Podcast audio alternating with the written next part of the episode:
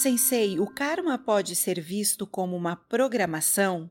Nesse contexto, ele pode ser reprogramado por meio de hábitos? Em certo sentido, porque karma significa ação. E o que nós vivemos são as consequências das nossas ações, são o fruto das nossas ações. Se nós mudamos as nossas ações, mudamos as consequências. Não é propriamente uma programação nem externa nem interna, são energias de hábito que nós construímos. Se nos habituamos a pensar de determinada maneira, ficamos presos a essa maneira de pensar. E é difícil nos libertarmos das nossas crenças e fantasias. Por isso, digo que o Zen é um método de desconstrução, de destruição das crenças. E por isso ele não é tão fácil de ser seguido, porque muitas pessoas que entram ao Zen ficam atemorizadas, porque em vez de lhes darmos algo, nós retiramos tudo.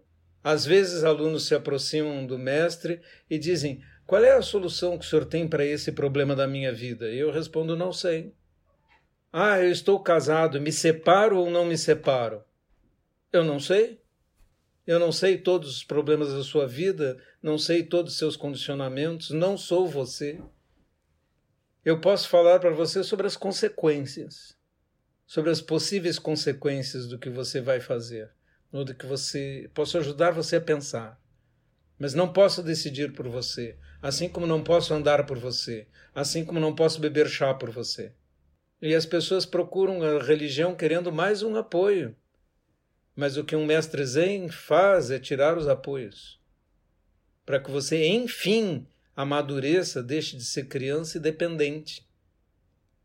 Deixe de depender de um Deus castigador ou premiador, de um pai condutor, porque o mestre também não é um pai. Ele só é um companheiro do caminho mais antigo. É só isso. Por isso a palavra sensei quer dizer apenas mais antigo. Chegou antes. Andou no caminho antes, sabe como é o caminho, só isto. Sensei, como não deixar que sentimentos de vingança ou desaforo nos dominem? Bem, é, há um ditado que diz que ficar com raiva ou tentar vingar-se é como pegar brasas para tirar na pessoa que lhe ofendeu, acontece que a primeira pessoa a se queimar quando alguém pega brasas é a própria pessoa.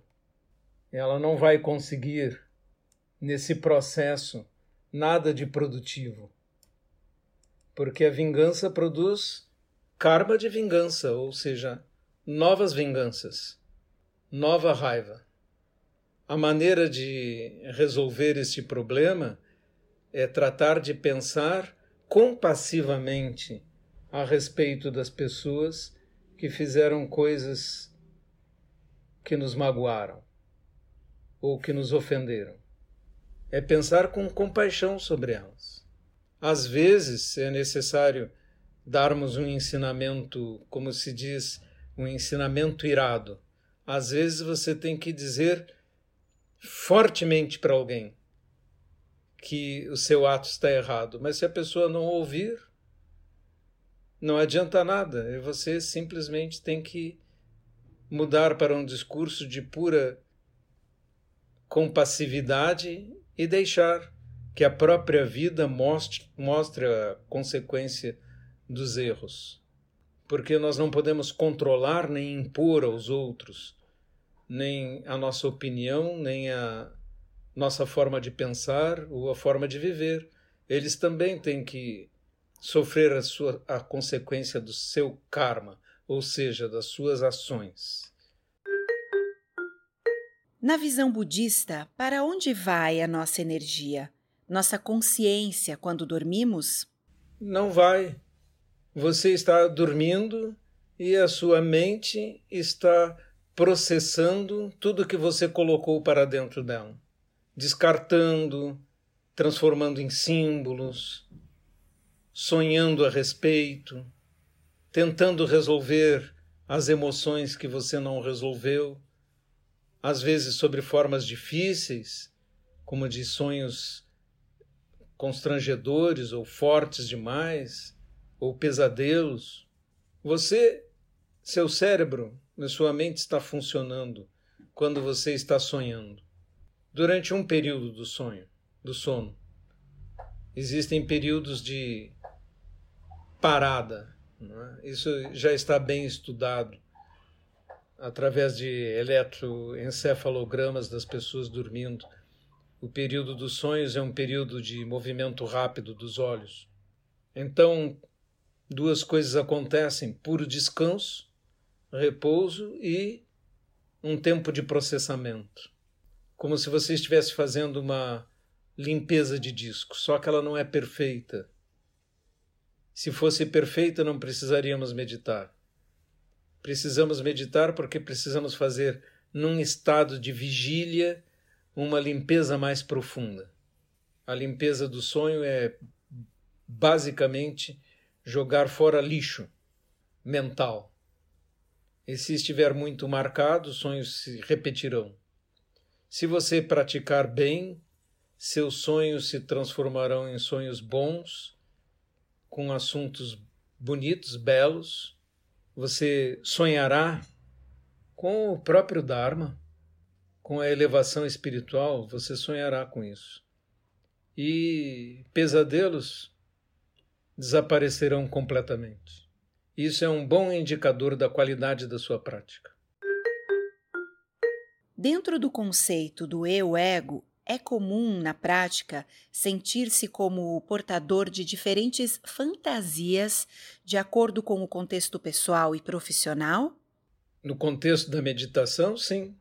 Surgirão, quando você senta em meditação, senta em zazen, você vê um retrato da sua mente agora. Não tem ninguém para quem que você possa enganar. Não existe um terapeuta, um psicólogo, o mestre não está vendo o que você está pensando. Quando você senta em zazen, você vê a verdade. A verdade sua. O que surge é aquilo que você é hoje, neste momento. Trate de mudar para que surjam outras coisas melhores e chegue um momento em que você esteja em tal paz que você possa ficar ali simplesmente usufruindo do existir, sendo um com todos os seres. Este é o ponto do samadhi. E é apenas o início da prática. Sensei, quais as características de reconhecimento de termos encontrado nosso mestre? É um sentimento de conexão, né? um sentimento de ter se encontrado. É altamente emocional esse compromisso. Né? É, pode ser que no primeiro desagrado ou confronto com o mestre em que ele o repreenda, você ache que esse laço se rompeu. É um grave engano, porque se você escolheu corretamente emocionalmente seu mestre, é como ter uma relação de pai e filho. Essa relação não deve se romper com facilidade. É uma relação de confiança e amor que vai é, permanecer mesmo quando você é repreendido, porque um pai repreende um filho e o corrige porque deseja o melhor para ele, não porque quer agradá-lo simplesmente. E devemos prestar atenção nesse aspecto. Talvez esse laço de coração, de amor, em japonês se diz Ishin Denshin. Ishin significa mente, mas também significa coração. De minha mente para sua mente, de meu coração para seu coração. Essa é a ligação verdadeira entre mestre e discípulo. Se ela for rompida e aquele for verdadeiramente seu mestre, você ficará perdido durante muito tempo.